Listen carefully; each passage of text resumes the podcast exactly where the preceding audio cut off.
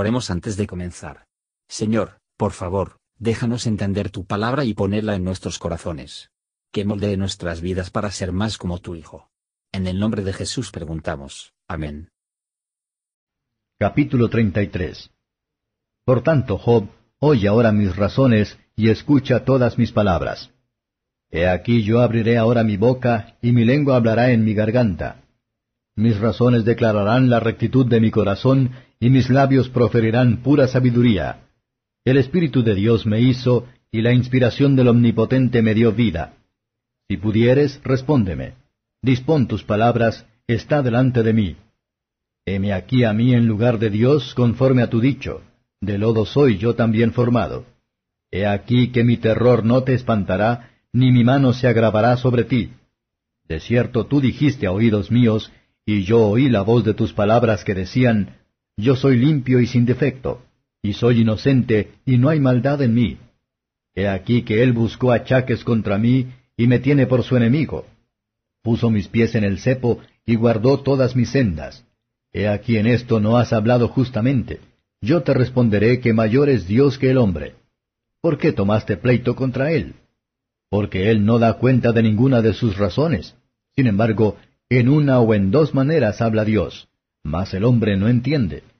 Por sueño de visión nocturna, cuando el sueño cae sobre los hombres, cuando se adormecen sobre el lecho. Entonces revela al oído de los hombres y les señala su consejo, para quitar al hombre de su obra y apartar del varón la soberbia.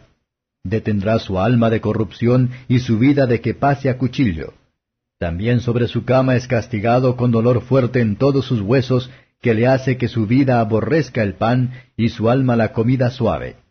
Su carne desfallece sin verse, y sus huesos, que antes no se veían, aparecen.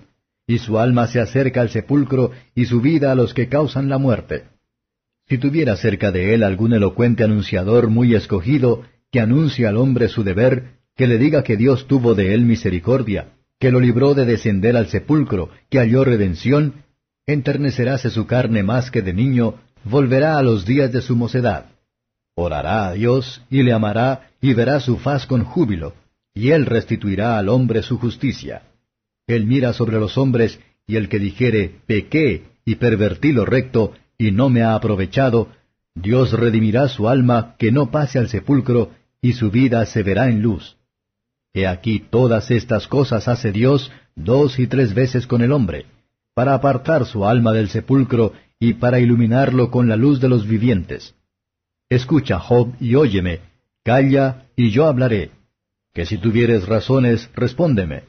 Habla, porque yo te quiero justificar, y si no, óyeme tú a mí. Calla, y enseñarte es sabiduría. Comentario de Matthew Henry Job capítulo 33 versos 1 a 7. Job había deseado que un juez decida su apelación. Elio era uno de acuerdo a su deseo, un hombre como él. Si queremos convencer a los hombres con razón, debe ser por la razón, no por el terror, por argumento justo, sino por mano fuerte, versos 8 a 13. Eligio cobra Job con la reflexión sobre la justicia y la bondad de Dios. Cuando escuchamos nada dijo a la deshonra de Dios, nosotros debemos soportar nuestro testimonio en contra de ella. Job había representado a Dios tan severo en el marcado de lo que hizo mal.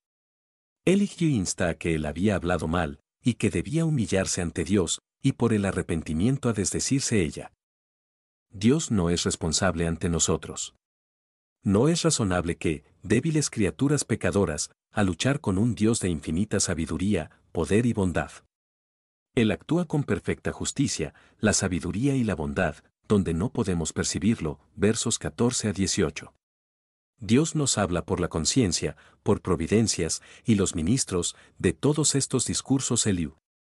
No había entonces, que nosotros sepamos, ninguna revelación divina en la Escritura, aunque ahora es nuestro principal guía. Cuando Dios quiere bien de los hombres, por las convicciones y los dictados de su propia conciencia, abre el corazón, como Lidia, y abre los oídos, por lo que la condena se encuentra o se abre camino pulga el final y el diseño de estas advertencias son para mantener a los hombres del pecado. Sobre todo el pecado del orgullo. Mientras que los pecadores están llevando a cabo los propósitos malignos y disfrutando de su orgullo, sus almas se apresuran a la destrucción. Lo que convierte a los hombres del pecado, les salva del infierno. Qué misericordia es estar bajo las restricciones de una conciencia que ha despertado, versos 19 a 28. Job se quejó de sus enfermedades, y juzgado por ellos que Dios estaba enojado con él, sus amigos lo hicieron demasiado, pero Eliú muestra que Dios a menudo aflige al cuerpo para siempre al alma. Este pensamiento será de gran utilidad para nuestra conseguir una buena de la enfermedad, y por el cual Dios habla a los hombres. El dolor es el fruto del pecado. Sin embargo, por la gracia de Dios, el dolor del cuerpo se hace a menudo a través de bien al alma. Cuando aflicciones han hecho su Job, que será eliminado.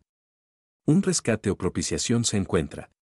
Jesucristo es el messenger y el rescate, por lo que Elio le llama, como Job lo había llamado a su Redentor, porque es a la vez el comprador y el precio, el sacerdote y el sacrificio. Tan alto era el valor de las almas, que nada menos que eso redimirlos, y tan grande el daño hecho por el pecado, que nada menos espiaría ella, que la sangre del Hijo de Dios, quien dio su vida en rescate por muchos. Un cambio bendito sigue. La recuperación de la enfermedad es una misericordia de hecho. Cuando se sale de la remisión de los pecados. Todo lo que verdaderamente se arrepienten de sus pecados, hallarán misericordia con Dios. Las obras de las tinieblas son obras infructuosas, todas las ganancias del pecado llegarán muy lejos de los daños. Debemos, con un corazón contrito y humillado, confesar nuestros pecados a Dios, primero Juan 1 verso 9. Debemos confesar el hecho del pecado, y no tratar de justificar o excusar a nosotros mismos. Debemos confesar la culpa del pecado, he pervertido lo recto. Debemos confesar la locura del pecado, tan torpe he sido e ignorante. No hay una buena razón por la que debemos hacer una confesión, versos 29 a 33. Elio muestra que grande y misericordioso designio de Dios sobre los hijos de los hombres. Es, para salvarlos de ser para siempre miserable, para llevarlos a ser por siempre feliz. Por cualquier medio que estamos impedidos desde él vamos a bendecir al Señor por ellos por lo menos, y debemos bendecirlo para ellos aunque sean dolorosas y angustiantes. Aquellos que se pierden para siempre no tienen excusa, porque no serían curados.